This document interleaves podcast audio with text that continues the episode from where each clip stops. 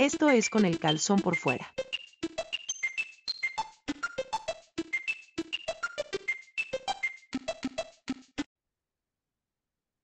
Hoy en Con el Calzón por Fuera nos acompaña desde Barcelona, al parecer, no se crean, el Franco Magno. ¿Qué onda, Neto? ¿Qué onda, Claudio? ¿Cómo están? Buenas, buenas. Y también nos acompaña, nueva cuenta, el Claudio Cuevas. Preséntese, señor Claudio Cuevas, por favor. Exactamente, yo soy Claudio Cuevas y yo estoy desde Torreón, Coahuila, desde Comarca Lagunera. Ok, fíjense cómo yo soy Neto Rivera y estoy transmitiendo directamente desde la Ciudad de México, que ya se había dicho muchas veces que no debería llamarse Ciudad de México porque fue un desperdicio de una oportunidad. Tendría que haberse llamado Tenochtitlán. O mejor aún, Gran Tenochtitlán. ¿Ah, verdad? Bueno. Bueno, o sea, no, te, no me o sea, ¿te preguntaron, fijas, no me Franco? O sea, ¿te fijas, Franco? O sea, tiene eh, viviendo ahí ni un mes y ya quiere. No, güeyes, Claro. cámbienle el nombre. ¿Cómo se llama aquí? Y esta calle, cámbienmela de sentido, por favor, porque no me gusta, ¿no? Y Ah, este no, ya arbolito pensó en eso. ¿Saben muere, qué? Cámbienmela de sentido. Tiene usted razón.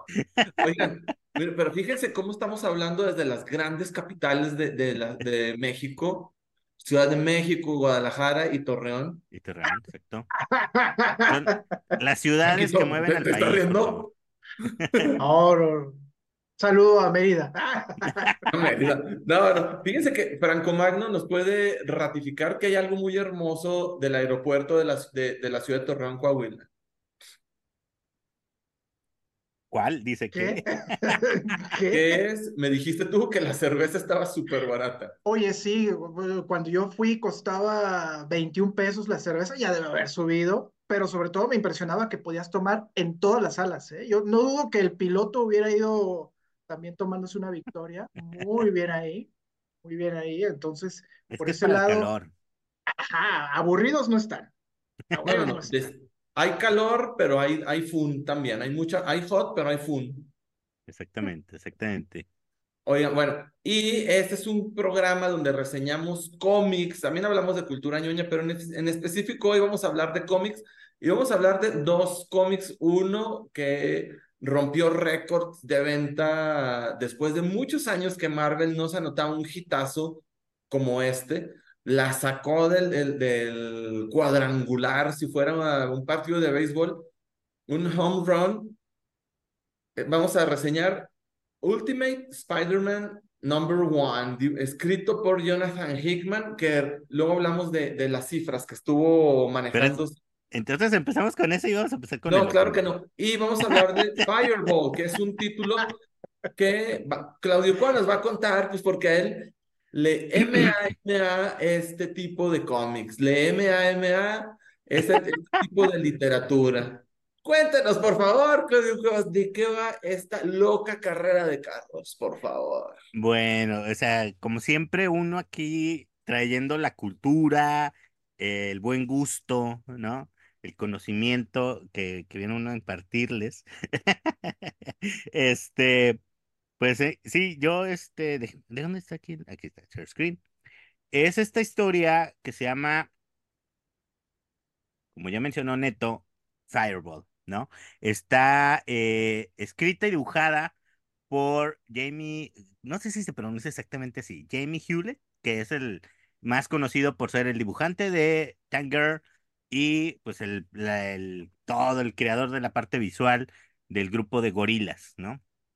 Este exitosísimo grupo de, de, gorilas. Entonces él es el que hace todo lo, lo visual y este es te digo, le comentaba hace rato a Franco que según yo, no sé, porque no conozco toda su historia, pero es de los pocos trabajos que hay de cómics de él, ¿no? Afuera de, de Tanger, este de Fireball, y no sé si tenga algo más, y luego ya se fue a hacer gorilas, ¿no? Eh, este Fireball salía eh, en una revista que era como una antología, era una revista que era de música y de cómics y algunas cosillas pop, ¿sí? Eh, se llamaba Deadline, salía en Inglaterra. Y eh, ahí también se publicaba Tanger y por el número veintitantos empezó a publicarse esta historia que se llama Fireball, que era en partecitas de seis páginas más o menos cada vez que salía la revista. Y pues la trama básica es eh, una carrera de, de coches ¿no? En el que se, que se hace cada año, que se llama así el Fireball 500, más o menos, creo. Y este, y pues esta carrera, como se hace cada año, hay ciertos personajes que, que ya traen una historia antes, ¿no? De rivalidades y todas esas cosas. Y este es como que vemos la, dijéramos que la carrera más nueva, ¿no? Y este, pues básicamente es eso, ¿no? Ver las rivalidades entre los personajes y pues que son personajes cada vez así como que muy, muy loquillos que, que se le ocurrieron a este, a este cuate. No sé ustedes, este, quieren, eh, quieren comentar algo y luego ya hablamos más. Estas primeras páginas no representan realmente lo grandioso que es el dibujo de este cómic. Maneja un, una gama bastante variada de, de diferentes estilos de, de, de personaje. Yo siento que como diseñador de personajes es fabuloso. Siento yo que como narrador de historias, pues yo prefiero pisar un, una caca de perro y quitar y retirármela con, con la mano, que, que leer esta historia tan fuera de sentido, fuera de lógica, fuera de cualquier buen gusto, pero como diseño de personajes y como dibujante es una gozada, es una gozadera artísticamente le reconozco perfectamente que, que, y, que es grandioso, maneja un dinamismo formidable. Eh, en serio, si, si, hubiera una historia que me interesara, si, si no estuvieran tan disparatados y no fueran tan cansados sus diálogos, la presentación de personajes me resultó so, so, no, ¿cómo se llama? soporífera me gustó, en serio, me gustaría más ver crecer el pasto que ver esto. Me divertiría más. Pero en serio, vean estos dibujos, son buenísimos. Es por ello que los dibujos, y bueno, y varias de esas de estas escenas nos remontan, nos remiten a, a, escenas de videos de gorilas, a ciertas escenas icónicas o partes icónicas, aquí se reflejan. En serio, los colores son delirantes, pero bien, pero la historia es delirante, pero mal. A ver, tú, Franco, ¿tú opinas lo mismo que Neto? antes, déjame, déjame termino. Hacía mucho tiempo, desde el 31 de octubre, cuando Franco Magno nos orilló a leer El Ice Cream Man, no me daba tanta rabia estar desperdiciando mi tiempo leyendo algo. Eh, fue detestable para mí, pero vuelvo al punto. Vean qué dibujos tan, tan, tan chidos. Derrochan chidez. De, es un despliegue de chidez impresionante. Los dibujos y el diseño de personajes. Brutal. Brutal el diseño de personajes, la historia. No, gracias. Franco. ¿Tú qué opinas? ¿Eres Team Neto? bueno, a ver, este, como diría Jack el Destripador, vamos por partes. Jamie Hewlett, que es el autor, este artista británico, quizás es uno de los talentos más, más grandes, ¿no? Que ha dado el cómic europeo en los últimos, en las últimas décadas, me atrevo a decir. Realmente ha hecho un trabajo espectacular como lo dice Neto, en el diseño de personajes es imposible regatearle algo porque estamos ante, a ver, uno de los mejores cómics dibujados indies, yo creo, de, de, los últimos 20 años. No hay que olvidar que a este hombre probablemente no le pagaron casi nada por hacer todas estas páginas porque venían anexas en una revista. ¿eh? O sea, no era un cómic como tal, sino que venían pegadas en una revista indie. O sea, una revista indie que en sus últimos números le metieron color y por eso cambia también eh, visualmente se vuelve otra cosa, ¿no? Si ya blanco y negro era brutal, cuando le empieza a meter color Eulet, pues es, es, es sensacional. No le podemos regatear eso porque también muchas veces hemos hablado aquí de, de qué pasa cuando a un buen guionista no le das un buen artista, pues el cómic muchas veces se vuelve muy pesado, muy aburrido y, termina perdiendo, ¿no? Y pasa igual al revés. A veces tenemos cómics muy bonitos, muy bonitos, pero que no tienen sustancia, ¿no? En este caso, evidentemente el cómic, la historia palidece por completo, prácticamente está, está ausente.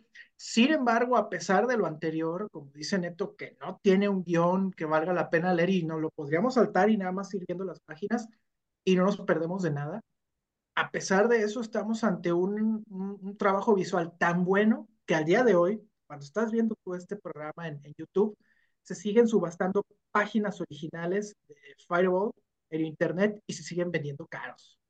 Obviamente no cobran la página por lo que dice, por los globitos de texto. Compran las, las, las originales por el dibujo de, del artista, que sí está descomunal.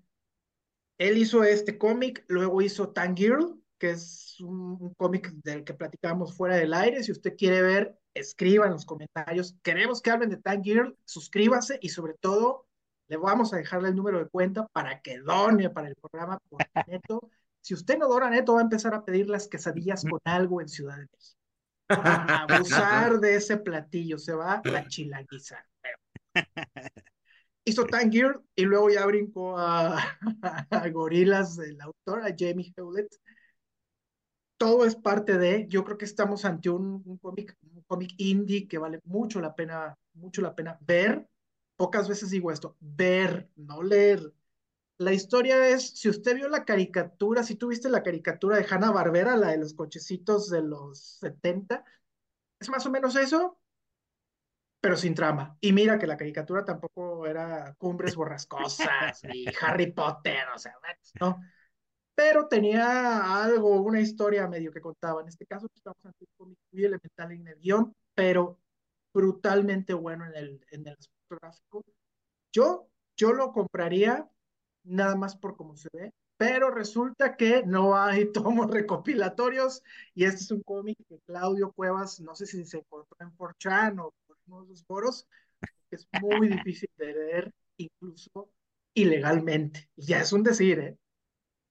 Sí, o sea, fíjate, yo siento que es este, es esta cuestión donde estos artistas que, aunque, que, pues sí, digo, a lo mejor no es una super historia, y a lo mejor es el pretexto porque él quería dibujar una historia de cochecitos, de carreras, o a lo mejor se le ocurrió, eh, a lo mejor es fan, ¿no? De esta que era que Wacky Racers, creo que se llamaba la, la serie esta de Hanna-Barbera. Entonces a lo mejor es fan y dijo, voy a hacer mi versión, güey, pero qué extrema y con violencia y sangre y gore y todo eso onda, ¿no? Entonces, este, eh, a lo mejor ese es su pretexto y es muy su gusto de hacerlo, ¿no? Te digo, y, y, y sí, visualmente es un viaje muy, muy chido. O sea, yo, yo siento, o sea, las páginas a colores son como acuarelas, ¿sí? Pero las en blanco y negro a mí me gustan todavía más. Las que son en blanco y negro traen cositas por todos lados y cosas en el fondo, cosas en los personajes. O sea, Incluso son fuera un... de la viñeta, Claudio. O sea, fuera Sí. de la viñeta le mete cositas. Sí, sí, Sí, es. sí. O sea, brutal. muchas de las páginas de este cómic son pósters, o sea, que dices tú, la quiero grandota así en mi, en mi cuarto, ¿no? O sea, se ve chida, chida, chida así la página. ¿no? Esto- yo, yo no quise decir nada, ¿eh? Yo dije, bueno, adelante. Bueno, este, la página, la página, así Ah, bien grande, ajá. o sea, sí se, o sea, sí es así como que súper chido todo lo que está haciendo, Sí. este, y te digo, para mí no hay problema, yo no tengo problema con que la historia no sea súper, porque yo no pido, yo no pido que mis cómics me cambien la vida, ¿no? O sea, yo no quiero así como que es que después de leerlo soy otra persona, no, güey, o sea, si quieres eso, ponte a leer otras cosas, ¿no? O sea, este, este es nada más para divertirte, para disfrutar el viaje y estar diciendo, qué bonito está todo esto, güey, o sea, no sé, o sea, es como de decir, es que voy en la carretera y si esa montaña no me enseña algo y, y me cambia mi vida, no me importa que la montaña esté bonita. No, güey, pues ¿qué tiene? Disfruta el paisaje. ¿Por qué tiene que cambiarte la vida la carretera? ¿No? Entonces así es esto, disfrutar el viaje. O sea, es nada más así. Yo estaba viéndolo y estaba fascinado. Tenía mucho tiempo que no veía un cómic, así que yo lo veía y decía, wow, qué chido está. Y digo, a lo mejor ustedes no lo conocen, pero vi, dije, de, hay un dibujante que también soy muy, muy fan que se llama Jim Mahfood. Y cuando estaba viendo estas historias, o sea, esta historia, dije, ese güey de Jim Mahfood, o sea, de aquí se super inspiró, o sea, se nota que es fan de este cuate porque tiene muchos aspectos de, de, de de este cómic, sobre todo, y, y pues más, o sea, yo estaba fascinadísimo leyéndolo, y, y a mí se me gustó la historia, se me hizo inmensa, pero chida por los personajes, los personajes todos locos, eh, cada uno con en su diseño y sus historias, a mí se me gustaron, se me hicieron así como que bien chidotes, así como que qué pedo, qué chido está esto. No, o sea, yo quiero que hagan la película. ¿Sí? Y este, y bueno, pues rápidamente sí para comentar, como mencioné ahorita, de cómo hay algunas referencias, o por lo menos que yo vi, ¿no? Referencias con gorilas, ¿no? Con los videos de gorilas, pues, ¿no? es este, esta se me hizo así como que muy, fue la primera que vi cuando vi esta escena, dije, yo he visto que en un video de gorilas está, eh, ¿cómo se llama? Noodles, ¿no? Se llama este personaje. Noodles, sí. Este, dije, así está tal cual en un video de gorilas. Eh, A mí me remontó también, ¿eh? Este, esta escena, eh, bueno, este personaje que era así como un billonario playboy, me recordó a, a Murdoch, ¿no? Que siempre sale así también, así con, con las chavas y toda la onda así esto alrededor. Este, luego también, este, estos tres que eran, para mí son como los, no sé si homenaje o qué sería, a estos personajes también de Comic Underground de los Famous Freak Brothers, ¿no? Eran, aquí tiene, él hace así su versión, son unos de los competidores en la carrera, ¿sí? Y también este, cómo en el video, este, no me acuerdo, se me fue la onda de cómo se llama este, este video, donde hay una como carrera, pero esto es de submarinos, ¿no? Y que cada submarino tiene un personaje que son famosos, son actores, son músicos, eh, todos son personajes famosos. Eh, me recordó también, ¿no? Esta escena de, de Fireball, donde estamos viendo a todos los que, los competidores. Dije, también, ese también lo repite él en este video de, de gorilas. Entonces, este, yo siento que es este parte, no sé, digo, como que esta historia, a pesar de que eh, no es muy famosa, no tiene una recopilación, yo siento que a lo mejor para el Jamie Fielded sí fue algo así como muy, muy importante porque, digo, hasta donde yo sé, es como que su primer trabajo solo, ¿no? O sea, porque en Tangirl tenía un escritor que le decía qué hacer, ¿no? Y aquí él solito y su imaginación, ¿no? Y se nota. Mira, yo ya les he dicho, uno de mis dibujos animados actuales más, más favoritísimos es Jujutsu Kaisen. La animación es impecable, el diseño de personajes está bien, pero la animación y las batallas son hijo de su mal dormir, porque iba a decir una grosería, pero me acordé que yo no digo groserías porque este es un programa clasificación A para toda la familia. Usted traiga a su niño y ponga a, que se convierta en un señor ñoño virgen hasta los 38 o 40 años. Claro que sí. Bueno, entonces, yo veía Jujutsu Kaisen y quería aprenderme los nombres de todos los personajes y quería entender la mecánica de sus poderes y, y de los hechizos y las circunstancias. Y yo perdía mucho tiempo y me molestaba y le regresaba y yo decía, es que no entiendo nada, porque no entiendo nada. Entonces, no me la pasaba bien, no, sí me la pasaba bien, pero no disfrutaba al 100% de los capítulos. El día en que un amigo que se llama Ricky, que seguramente está viendo este programa, espero que lo estés viendo, es amigo también muy, muy cercano de Akunin, que él sí participa eh, y nos deja comentarios.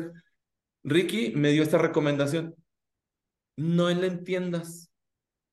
No le entiendas, disfruta porque es bellísimo.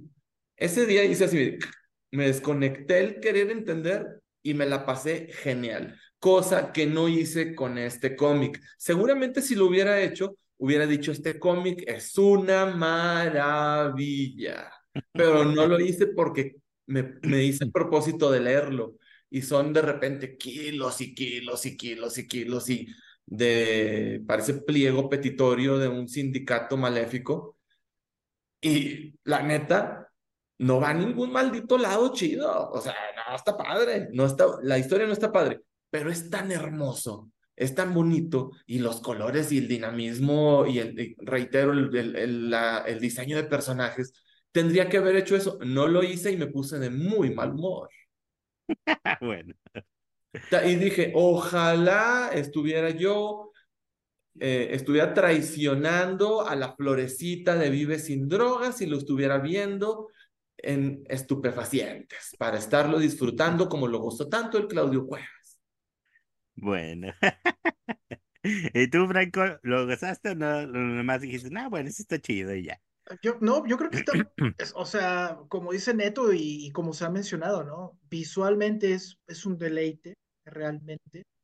Eh, después de que lo lees, que te trae esas referencias, yo les voy a sugerir, después de que vean este video, YouTube pueden buscar el video de 19-2000 de, de Gorilas y van a ver, por ejemplo, hablando de referencias, ese video es del, del grupo de gorilas en un jeep, ¿no?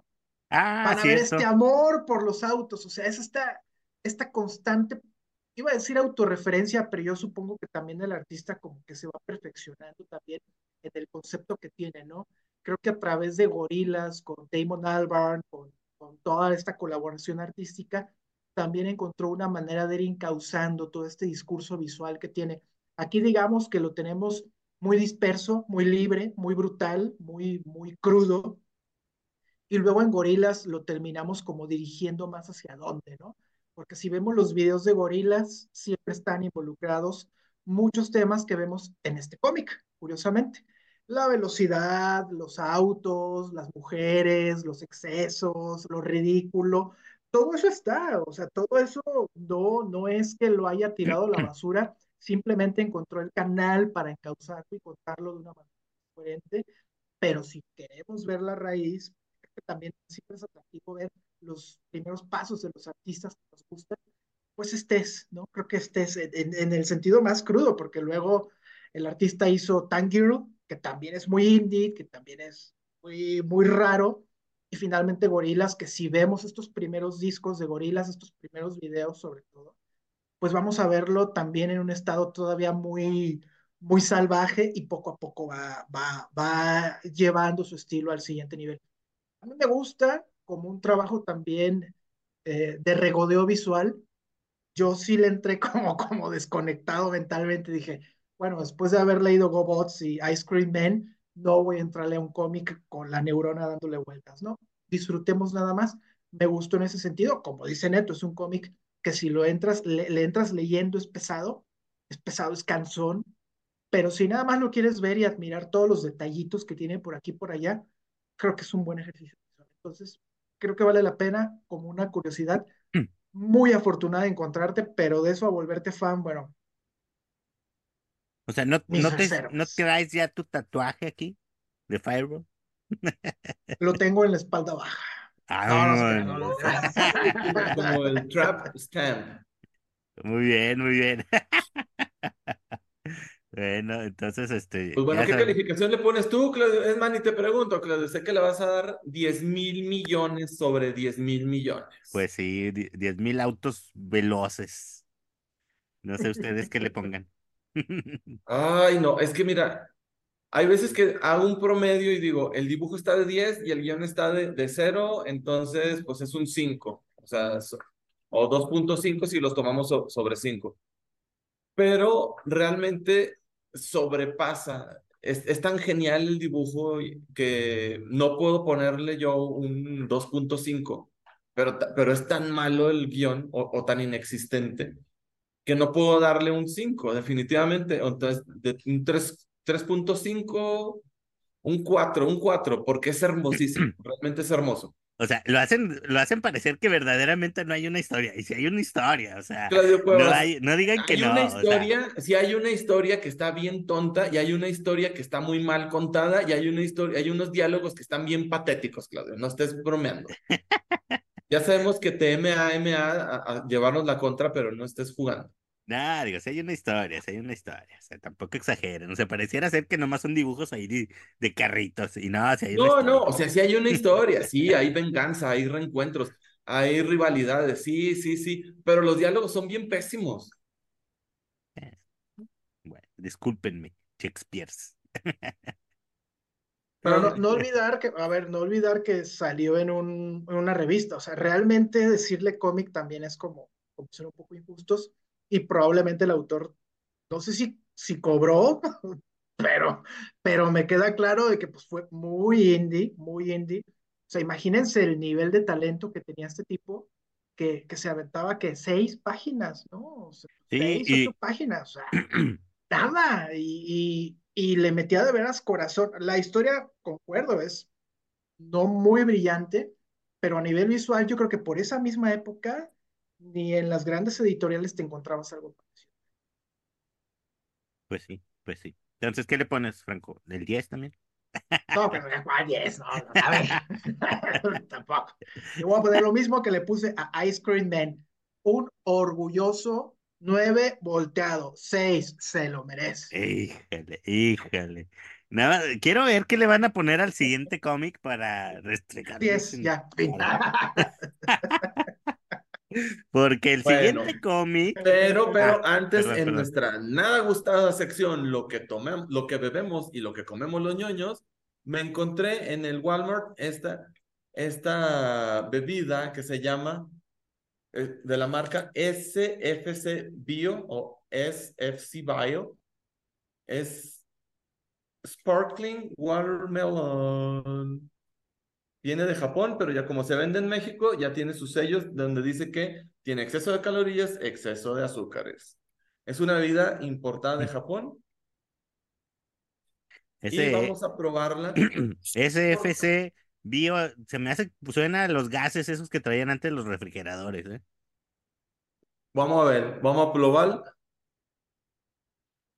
Huele muy bien. Huele Ah. bien chido. ¡Ay, ay, ay! Gato Y, te pagaron, sorpresa, no tiene color a orinoterapia. eso Eso ya dices es tú. una ganancia. A verlo, enséñalo.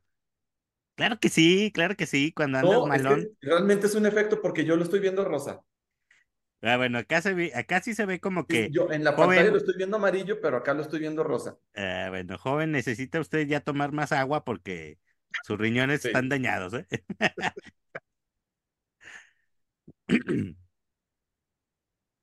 ¡Wow! Es como agua con azúcar. ¿No sabe a melón? Digo, a sandía, perdón. Qué bueno que no sabe melón porque me lo vendieron como sandía. ¿Será melón? ¿Será sandía o será el cómic basura del otro día? No sabemos, cabrón, cuevas, no sabemos. Ahora, cuando termina el sabor súper azucarado y sin sentido, sí te deja un sabor muy persistente a sandía artificial, no a sandía natural. Como, Pero eh, persistente, o sea, todavía lo siento, lo- lo- o sea, todavía me sabe. como esas cuando comes una paleta de esos de sandía que traen chile por fuera, pero que por dentro es sabor sandía, ¿no? Me imagino. Sí, pero sí, sabe muy rico, sí se lo recomiendo, pero supongo que más bien si está haciendo un montón de calor y ustedes tienen este refresco helado, porque o si ustedes andan, no, me- mejor para qué lo digo, pero sí está muy rico en determinadas ocasiones y circunstancias. Sigo con el sabor dulce en la boca después de que Sí. hace un buen rato le di el primer trago. ¿No será de esos refrescos como la otra vez que te dije que, que se prestan como para que los mezcles, ya sabes, que con un tequilita y unos hielitos y un juguito de limón, alguna cosa así, ¿no? O sea, Es probable, es probable porque te deja el sabor muy dulce. Bueno, ya. bueno. ¿Y cómo se llama así? ¿No? ¿SFC Bio? Sparkling Watermelon Up. Porque, pues, es- bueno, es como el 7-Up, pero Watermelon Up. Sí, Watermelon Up. Sparkling. Bueno. Japonés, de Japón. No, o sea, Franco tiene una cara de, uy, qué rico, sí quiero probarlo, ¿eh? El empujón que necesito para la diabetes está ahí, ¿eh? Clara de huevo. Oigan, pues bueno, y el siguiente cómic eh, rompió récord de ventas porque hay mucho ñoño a los cuales nos gusta cómo escribe Jonathan Hickman. Y está escribiendo, recuerden, Ultimate eh, Invasion y luego lo que reseñamos la semana pasada, Ultimate Universe, que da pie a Ultimate Spider-Man, el Ultimate Spider-Man. Escribe Jonathan Hickman y es- dibuja un señor que se, apellida Quequeto, Quequeto, Quequeto. Bueno, entonces rompió récord de ventas, se agotaron todas, todas, todas las primeras ediciones en todas las tiendas de cómics, las dos que quedan en el mundo, las 28 que quedan en el mundo, se rompieron los récords, eh, se agotaron las existencias, se agotó la segunda impresión, el segundo tiraje agotado, agotado, las ventas por los cielos y uno esperaría, este cómic va a estar bien chido. Pero, ¿qué creen, amiguitos? No lo es. A mí, para, a mi punto de vista, parecerían las muy aburridas aventuras del tío Ben, porque sí, en este universo el tío Ben está vivo y la tía May está muerta. Entonces nuevo, las muy, muy, muy, pero muy, muy aburridas aventuras del tío Ben y su melancólico sobrino Peter. Peter trae esta cara como que trae dos espinillas de cada lado de la cola y una espinilla aquí adentro de la nariz. Entonces, todo el tiempo está sufriendo. Peter Parker es un señor que sufre. Está como que en su, en su crisis de, de los 40, ¿no? ¿Cuántos años tendrá? En su crisis de, de todo me parece mal. En su crisis de, tengo una esposa bien buenota, tengo un departamento que está bien chido, tengo dos hijos que, que al parecer son genios. Qué triste estoy. Peter, por favor, sácate el palo que traes metido en el trasero y ponte las pilas. Entiendo que se te acaba de morir la tía, entiendo, entiendo. Pero miren, o sea, el tío Ben está súper bien y él, ay, cómo sufro. Tengo una casa bien bonita y mi esposa está bien sabrosa. Ay, cómo dar un beso para después seguir sufriendo. Pobrecito de mí, ¿verdad? Sí. Sí. Peter, ve lo sabrosísima y comprensiva que, o sea, está sabrosísima, es exitosísima, te comprende, te apapacha. ¿Qué hace Peter? Sufre. Sí, sí, Los sí. diálogos están bien, o sea, están muy bien, están, no te digo muy bien, están bien, cumplidores, reflejan una dinámica familiar muy, muy buena. Cuando llegamos al, diario El Clarín y empieza Jonathan Hickman a meter elementos conocidos en donde no pertenecen, nomás por contar una historia, patina bien gacho, patina gachísimo. ¿Qué tiene que estar haciendo el tío Ben Parker como managing editor? Tiene que estar haciendo ahí. Nunca supimos a qué se dedicaba el tío Ben, pero estoy seguro que no se dedicaba a editar un periódico. No, y además, digo, aquí comento rápidamente, tomando en cuenta las edades, o sea, el, digo, el tío Ben ya también debería de tener ahí como 100 años, ¿no? O sea, porque Peter Parker ya está acabado, o sea, entonces Peter quiere tiene decir, 34 en este cómic. y, o sea, son, cuando empieza la historia, bueno, pues entonces, ¿cuántos te gusta que tenga aquí? Ponle que tenga 64, 65. O, O sea, sea, ya, sí, ya está bien, pero apuntándose porque está ahí en para, el diario El Clarín, vato. No, no está padre. ya está apuntándose para la pensión de, De 65 y más. De por supuesto 65 que y más, va a dar el, pues. el peje, claro. Por eso, o sea, por eso se aventó a renunciar, ¿verdad? O sea, dijo, no hay pedo, o sea, yo con mi pensión, este, la hago, ¿no? O sea, alguna cosa así era, yo creo. Porque se ve igualito que cuando se murió en el- la serie regular. Cuando tenía Peter 16 años. Sí, por eso te digo, o sea, se ve igualito, o sea, pero bueno. ¿Qué más? Beto? ¿Qué Bueno, más? ¿Ya es entonces, todo tu odio? eh, ¿Podemos? Siento yo que eh, eh, todo este, este, esta rebambaramba, esta, esta alaraca y este superventas es porque muchos ñoños amamos lo que hace Jonathan Hickman, aunque luego no sepa terminar las historias, pero que no fue el caso, por cierto, de su run, de, de su corrida en Fantastic Four, que fue grandiosa y gloriosa y, y cargada de, fabulosidad y fantasticidad desde el número uno hasta que salió cerró perfecto. A pesar de que metió a mil millones de niños y tenía una guardería, mantuvo el equilibrio y luego le dio continuidad en, en Avengers y, terminó en, en Secret Wars. Pero su run de Fantastic Four fue formidable. Usted cállese, menso.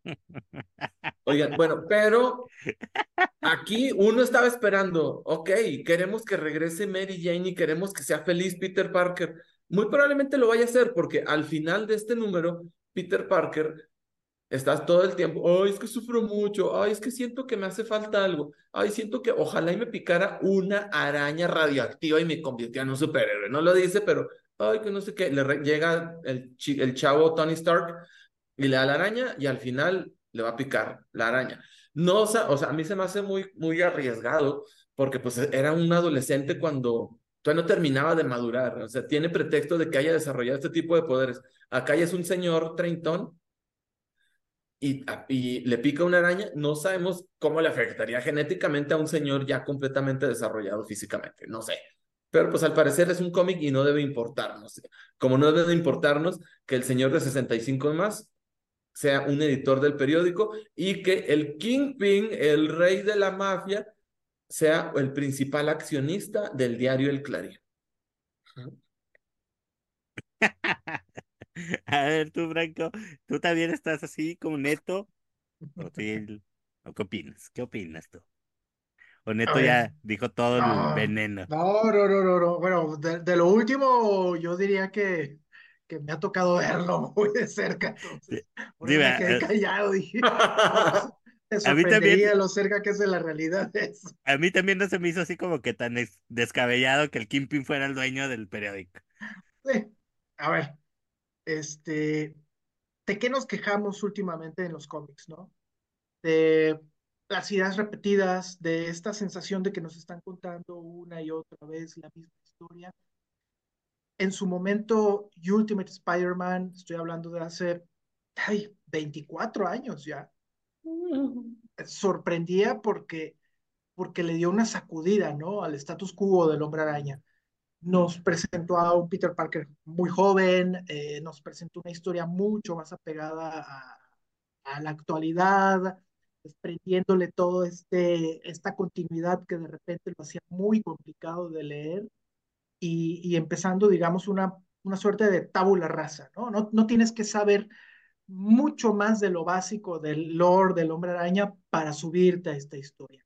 Y funcionó, funcionó muy bien eh, Ultimate Spider-Man para mí, para mí, fue quizás el hombre araña de mi generación. A mí me tocó casi, casi la edad, digo, yo, yo era un par de años más grande, pero, pero finalmente yo crecí con ese hombre araña, me volví muy fan, me gustó mucho, pero también me enseñó esta parte del cómic de que tienes que estar dispuesto a, a tomar riesgos y algo que, que platicábamos y hemos platicado mucho en estos programas es que muchas veces el cómic americano comercial se ha vuelto muy comodino en las cosas que cuenta, ¿no? Sabemos que el personaje lo toma el autor, el que tú quieras, en el punto A, lo va a llevar al punto Z, pero cuando acabe su, su, su colección, cuando acabe su volumen, su ómnibus, su run, el personaje va a volver al. Lo acabamos de ver en Hulk, tuvimos un run de Immortal Hulk espectacular y nos lo regresaron a donde estaba. Lo vemos cada año con Avengers, lo vemos cada cierto tiempo con Iron Man, lo vemos con Spider-Man también. Y cuando nos presentan una historia que te saca de esta zona de comodidad, creo que también el fandom es, es muy duro. Es, es, por ejemplo, esto que platicábamos, ¿no? Un hombre araña ya grande, el tío Ben ya pues como con 10 mil años, este, la vida resuelta, qué necesidad, pero creo que hubiera sido peor volver a hacer un Ultimate Spider-Man 2, otra vez la misma historia del Peter Parker juvenil, Ultimate, otra vez, porque entonces las comparaciones yo supongo hubieran sido muy crueles, muy constantes, muy difíciles, y hubiera sido un remar contracorriente siempre, ¿no? En la colección. El mérito de este cómic, que yo también coincido, no, no, no es perfecto, pero al menos tiene dos méritos que no son pequeños. Uno, no nos está obligando a leer 10.000 cómics previos, quizás el Ultimate Universe, que, que en el número anterior aquí. Y número dos, este, no se parece al anterior Ultimate Spider-Man o sea, no te obliga a leer los ciento y pico números de Brian Michael Bendis, bendito sea Dios. No te obliga a conocer a profundidad lo último del hombre araña. Básicamente es un tipo random con la vida resuelta que siente un hueco, está a punto de entrar a la crisis de la mediana edad y dice, ¿qué prefiero? ¿Comprarme un Ferrari o volverme el hombre araña? Yo preferiría lo segundo también, claro está, ¿no? Entonces, ahí está su mérito en que se atreve a hacer las cosas diferentes. Lo más cómodo hubiera sido hacer lo mismo, tomar el mismo mono en una continuidad alterna y hacer otra vez lo que ya sabemos dónde va a acabar. Yo no creo que sea poca cosa de repente atreverse a hacer ese tipo de, de situaciones. Hickman, coincido, tiene buenos planteamientos, tiene como, como historias que inician muy bien y, y poco a poco se le van despedorrando en el camino. Espero que este no sea el caso. Y me sorprende el artista, ¿no? El italiano Marco Checheto o Marco Chequeto, Chequeto. el nombre. Este, ya lo había visto, yo lo había visto y me acuerdo en lo último de Daredevil, ahora que se volvió loco, que, que fue líder de la mano y todo. Este, me parece que dibuja bien. De hecho, incluso se parece a su Matt Murdock, a este Peter Parker con la barba y todo, ¿no? Este, creo que es muy solvente. Sí me sorprendió el aspecto gráfico porque está muy bien logradito, está, está a gusto.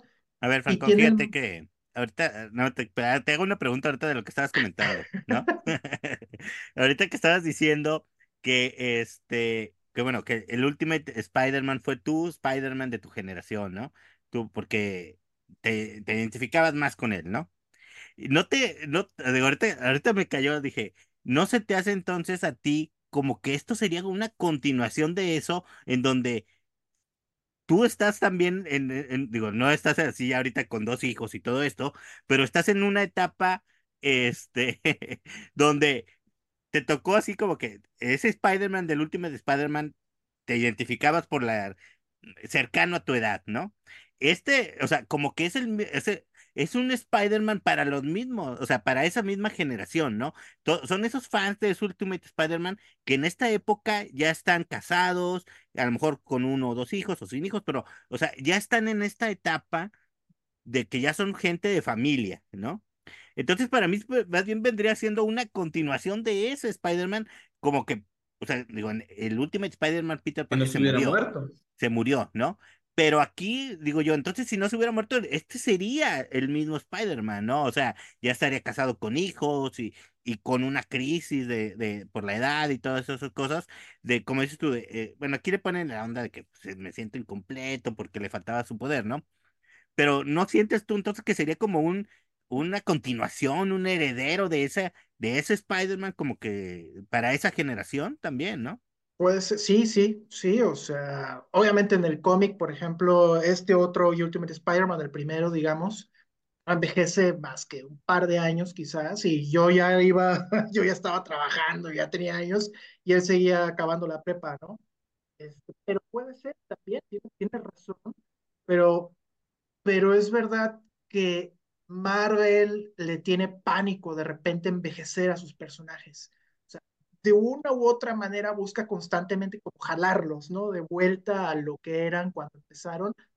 Y hay un momento donde si no lo hacen bien también se siente como muy, muy falso, ¿no? Con el hombre araña ahorita en la colección regular, dices, "Oye, o sea, ya fue periodista, bueno, fue fotógrafo, estudiante, fotógrafo, maestro de universidad, luego tuvo una empresa, científico, luego otra vez al principio, y ya empiezas a sentir como que estás entrando en este loop, ¿no? En este círculo de que no lleva a ningún lado el personaje está atorado, no está evolucionando.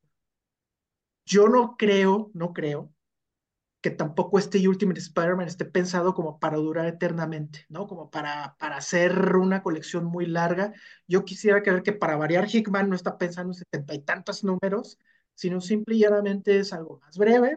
Incluso el planteamiento del, de esto universo, universo Ultimate es como de aquí a que The Maker se escape de la bóveda, a ver, ¿no? A ver qué pasa con todo. Vamos a ver, vamos a ver, digo, yo le doy ese mérito de que al menos el planteamiento se hace interesante, le da nuevas herramientas, pero también como que despoja de ciertas cosas que, que, que, no dejan crecer al personaje, ¿no? Ese miedo de que, ¿qué pasa si tiene hijos? ¿Sabes qué? Pues aquí tiene dos. Pero ¿qué va a pasar si se muere la tía May? ¿Sabes qué? Aquí ya se murió y fuera del cómic. No te preocupes, ya te ahorramos el funeral. Pero nunca va a superar lo del tío Ben. Pues aquí sigue vivo y eso qué va a implicar que siga vivo el tío Ben, que nunca tuvo esa tragedia este, en su juventud, lo de poder y responsabilidad. Vamos a ver, digo, tiene elementos interesantes. yo también diría, después de tantas veces que nos han fallado con, con, con contarnos una buena historia del hombre araña, pues obviamente le entras como con muchas dudas, pero al menos el primer número sí me dejó con un mérito que es querer leer el número dos. Y no pasa tan seguido últimamente. ¿eh? Fíjate que yo voy a tener que desdecirme porque es de sabios cambiar de opinión.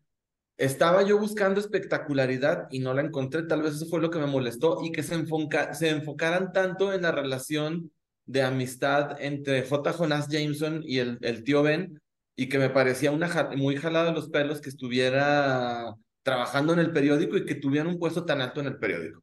Pero efectivamente tienes toda la razón, Franquito, el, el hecho de que sea es, este un, un parteaguas de todo lo que dijimos en con anterioridad, ya lo hemos visto mil veces. Esto es algo que no hemos visto nunca y es algo muy bueno. Sí, sí, sí. Voy a seguirlo viendo y aparte, este Keketo me gusta mucho. Yo creo que el vato es arquitecto, porque si se fijan en los fondos, tiene muchas estructuras, muchas, muchas, muchas estructuras eh, de edificios se, le mete mucho detalle. Sorprendido y sí, sí lo quiero seguir leyendo. Fíjate que yo, eh, sí, o sea, ahora sí que, ahora sí que difiero de ustedes. Eh, bueno, Claudio, muchas gracias por, tu participación. bueno, esto, esto va a ser el show de, de la, Sáquenlo de la reunión. No, es que mira, yo, eh, yo siento, por la, bueno, para mí, para mí, para mi gusto, es que estamos hablando de un cómic de superhéroes, ¿sí? Y por lo tanto, yo siento neto que sí tienes la, o sea, no estás mal en, en esperar espectacularidad, esperar acción. Es como si yo voy a ver Rápidos y Furiosos 12 y termina siendo una película de este, se me fue el nombre, el que hace las películas con Bill Murray y, así todas colores pastel eh, que son así como que muy tranquilitas y muy calmaditas, ¿no? Entonces dices tú, güey, no, yo no vine a ver esto. O sea, si me dicen que es rápido y furioso, ¿por qué me están dando una película de este tipo, no? Entonces yo digo, sí, cuenta todo lo que tú quieras de la vida del tío, de Jonah Jameson y del pedo de los periódicos, pero yo siento que mínimo es un, es un cómic de Spider-Man, güey. Es un cómic que tiene que tener una pelea, tiene que haber una espectacularidad en el camino. No puedes mandarme 40 o 30 y tantas páginas de gente platicando de hueva, ¿sí? O sea, ¿por qué? O sea, porque, o sea, y mira que yo leo cómics que son de, que son verdaderamente 300 páginas. De hueva. Sí, 300 páginas donde no pasa nada y los disfruto, ¿sí? Pero aquí digo, no, no, no, momento. Esto es Spider-Man, ¿sí? Y como tú, tú no me lo negarás, Neto, es como si vas y pides una quesadilla y no te ponen queso, ¿sí? Entonces, uh. aquí eh, yo digo, es Spider-Man, quiero que, que, haya acción, ¿sí? Y, yo siento que, o sea, debimos haber, o sea, ya estuvieron otros cómics anteriores, aquí debimos haber empezado con que dos, tres páginas y el güey ya es Spider-Man y ya se está peleando con alguien y más adelante, platícame que el tío Benes trabaja en el periódico, y platícame que los hijos, y platícame lo que tú quieras, ¿sí? Pero aquí debió haber habido espectacularidad. Es el primer número de Spider-Man, ¿sí? Y lo único, o sea, como que el güey estaba traumado con decir, quiero que la última página sea Spider-Man parado así en la orillita del edificio. Pues sí, pero pues, antes pudiste haber puesto una, peli una pelea y que Spider-Man al final estaría acá chidote, que güey, le gané, ¿sí? Pero no, o sea, aquí el güey está como, o sea, te digo, con una hueva, o sea, con un desperdicio de páginas que dices tú, güeyes, o sea, simplemente el inicio es una página completa para quitarse el anillo de casado o ponérselo, no me acuerdo qué estaba haciendo. Y yo decía, o sea, yo decía, bueno, está bien, está bien, está muy bonito y está todo lo que tú quieras, pero no es Spider-Man. O sea, un cómic de Spider-Man no debe ser así, ¿sí? A menos si quieren hacer una novela gráfica de hueva, bueno, está bien. ¿sí? Pero un cómic que es Ultimate Spider-Man no debe de ser así, ¿sí? Debe de ser espectacular. Luego, hablando asombroso. o sea, lo por qué, o sea, en la cuestión de las ventas, yo no, no es porque Jonathan Figman tiene muchos fans, es meramente porque ahorita en la actualidad venden especulación, ¿sí? Te ven, sacan un Ultimate Spider-Man con 50 mil portadas y la gente ahí está como, güey, no mames, con esto voy a pagar el- mi Tesla en 20 años, o un pedo así, ¿sí? Y no, güeyes, o sea, esta cosa va a valer 5 pesos en, en 15 días, ¿sí? O sea, no, o sea, pero eso es lo que están vendiendo, especulación. Por eso se vendieron tantos, nada más, porque el cómic no está tan chido, ¿sí? Los, los, las personas, el equipo creativo no es súper vendedor, ya no existen equipos creativos que vendan, ¿sí? O sea, estos los- se vendieron por especulación, punto. Y te digo, y a mí se me da, o sea, como que dije yo, si fuera otra cosa, yo diría, qué chido está este cómic, pero no, es Spider-Man, ¿sí? Y te digo, es como si me van, voy a ver Rápido y Furioso y yo voy a ver carros que explotan y vuelan y gente peleándose y balazos.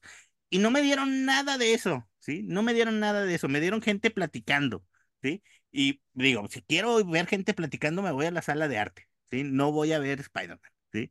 Ese fue el, mi primer, o sea, mi, así como que dije yo, ¿qué pedo con este güey? No pasa nada en el cómic. Está muy chido que todo el universo que está creando, pero lo debió haber explicado en cinco números lo que tú quieras.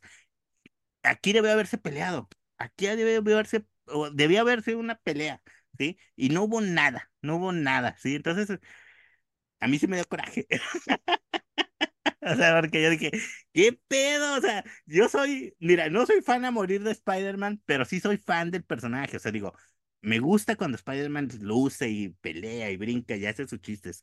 Y aquí no hubo nada de eso. O sea, yo me sentí así como robado. Dije, este no es Spider-Man, güey, esto es una basura, ¿sí? Y, y, y, y como dice, di- o sea, entiendo tu punto, Franco, de que nos están dando algo diferente, ¿sí?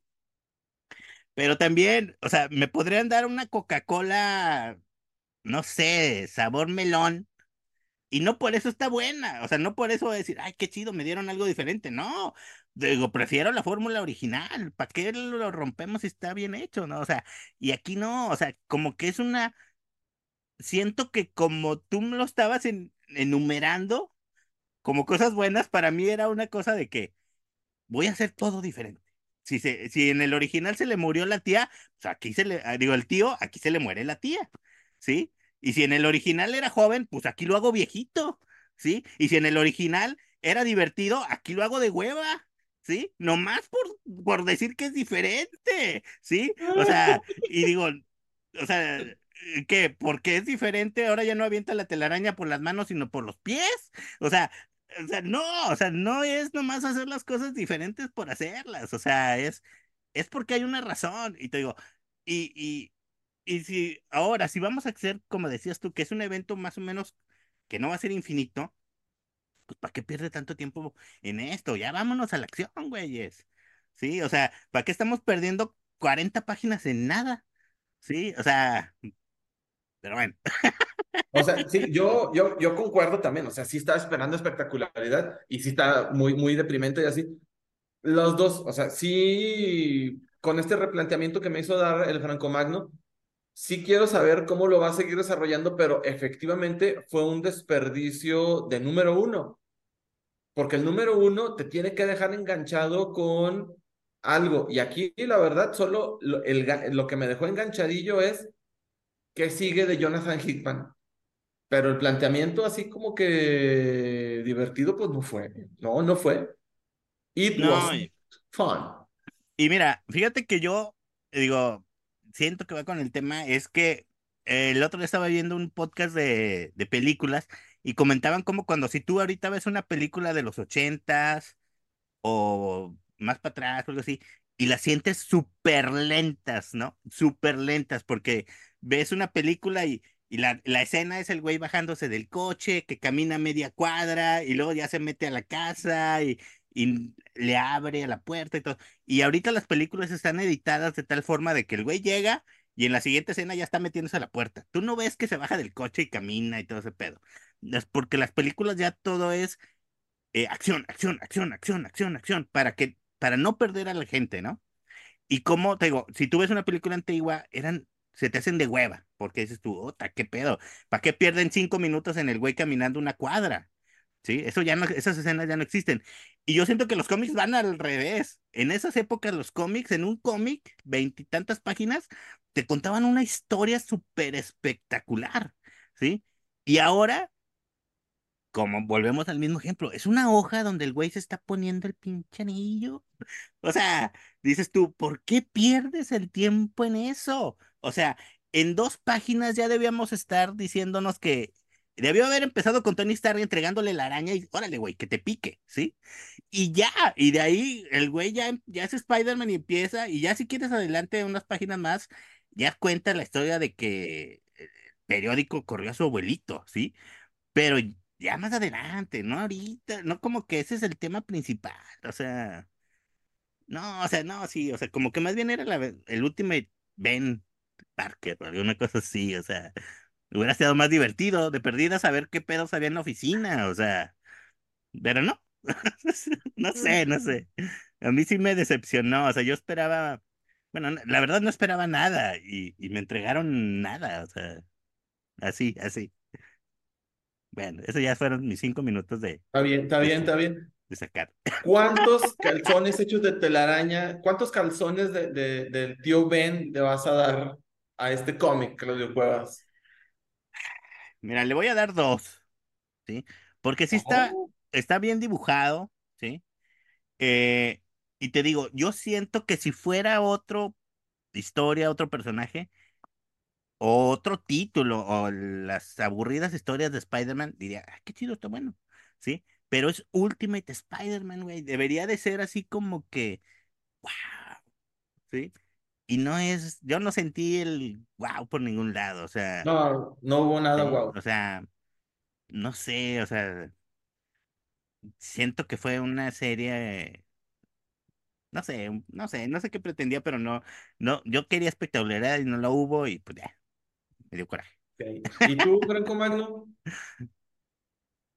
Bueno, ¿usted leyó el cómic de Axis? Haga de cuenta que le cambiaron el cerebro a, a Claudio Cuevas, ¿no? Nos trajeron al anti-Claudio Cuevas en este capítulo. O sea, estamos hablando del mismo hombre que nos recomendó leer GoBots, ¿eh? O sea, nada más para que vea la congruencia de lo que nos acaba de decir y lo que nos ha hecho leer. Digo, No, porque, porque Claro, son, congruencia. es lo que te digo, o sea, yo exijo Ya, congruencia. ya que deje de hablar el Claudio, ya, ya hablaste, Claudio, va, ya. ¿Quieres tu media hora, Claudio Cuevas? Deja hablar al Franco. A ver, pues, Franco. A ver, yo, yo, yo, a ver, sí entiendo esa parte de, de que en los cómics de antes pasaba todo, ¿no? En un mismo número pasaba todo, sí, sí, porque, porque no sabían si iba a haber un número dos incluso, ¿no? Entonces, eh, ya muchas veces está como pensado para, tomando la referencia, ¿no? De Ultimate Spider-Man, del original de los 2000, estaba, la, primera saga me parece que estaba pensada para, para 10 o 11 números el arco de presentación, que si tú lo lees hoy en día también te va a parecer súper lento, no está pasando lo que esperas, la gran pelea y todo. Finalmente, si bien hay cosas que, que son muy diferentes, hay cosas que también tienen que contar con, como, más o menos canónico, ¿no? O sea, el primer número, sí o sí, la mordida de la araña, digamos. Este, dicho lo anterior, yo supongo que el cómic de, de Ultimate Spider-Man está pensado como para ser contado en el origen en cuatro seis números. También creo que puede ser mucho, pero obviamente cuando lo lees en un recopilatorio, pues se te va a ir mucho más, más rápido. Sobre todo tomando que Hickman, ¿cuánto nos tomó leer toda la saga de, de Secret Wars, lo que hizo, lo que hizo de los mundos estos que chocaban, lo que hizo con Infinity, pues fueron treinta y tantos números, ¿no? Que terminabas casi, casi mareado de leer tanto Hickman. Yo creo que es un buen, un buen cómic, creo que es un cómic al que hay que tenerle paciencia. Este mismo mes tenemos The Amazing Spider-Man y tenemos Superior Spider-Man, que tienen peleas también, y yo creo que son cómics mucho más mediocremente escritos, Ah, no, sí. lo que están contando. Entonces, si tú quieres ver acción y el hombre araña agarrándose a catorrazos con alguien, pues ahí está, pero, pero tampoco por tener mucha acción va, va a significar que que te va a ofrecer algo bueno y realmente creo que incluso termina siendo hasta contraproducente, contraproducente porque, porque realmente no te están contando nada. En este caso tenemos un planteamiento, se pudo haber contado en menos, concuerdo, el arte está bueno, pero, o sea, es un cómic que está bien ilustrado, entonces por ese lado quiero darle el beneficio al menos de la duda. Yo creo que es un cómic bastante, bastante solvente. A lo mejor no amerita ser un fenómeno de ventas, pero, pero también habla mucho de que la gente está cansada de consumir lo mismo y está buscando cosas nuevas, digo, unas por otras, ¿no? Por lo mismo la gente compra refresco de sandía, porque ya se cansó de lo mismo de la. Entonces, dicho lo anterior, yo les doy también dos canciones. No, yo les doy 4.5.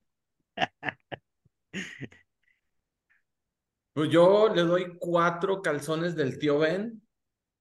O sea, porque el dibujo está muy bueno, porque el planteamiento promete cosas diferentes, pero adolece de, espectacularidad que debería tener en un número uno. No digo de Spider-Man nada más, pero sí eh, me hubiera gustado ver un Peter Parker ya con, sus telarañas.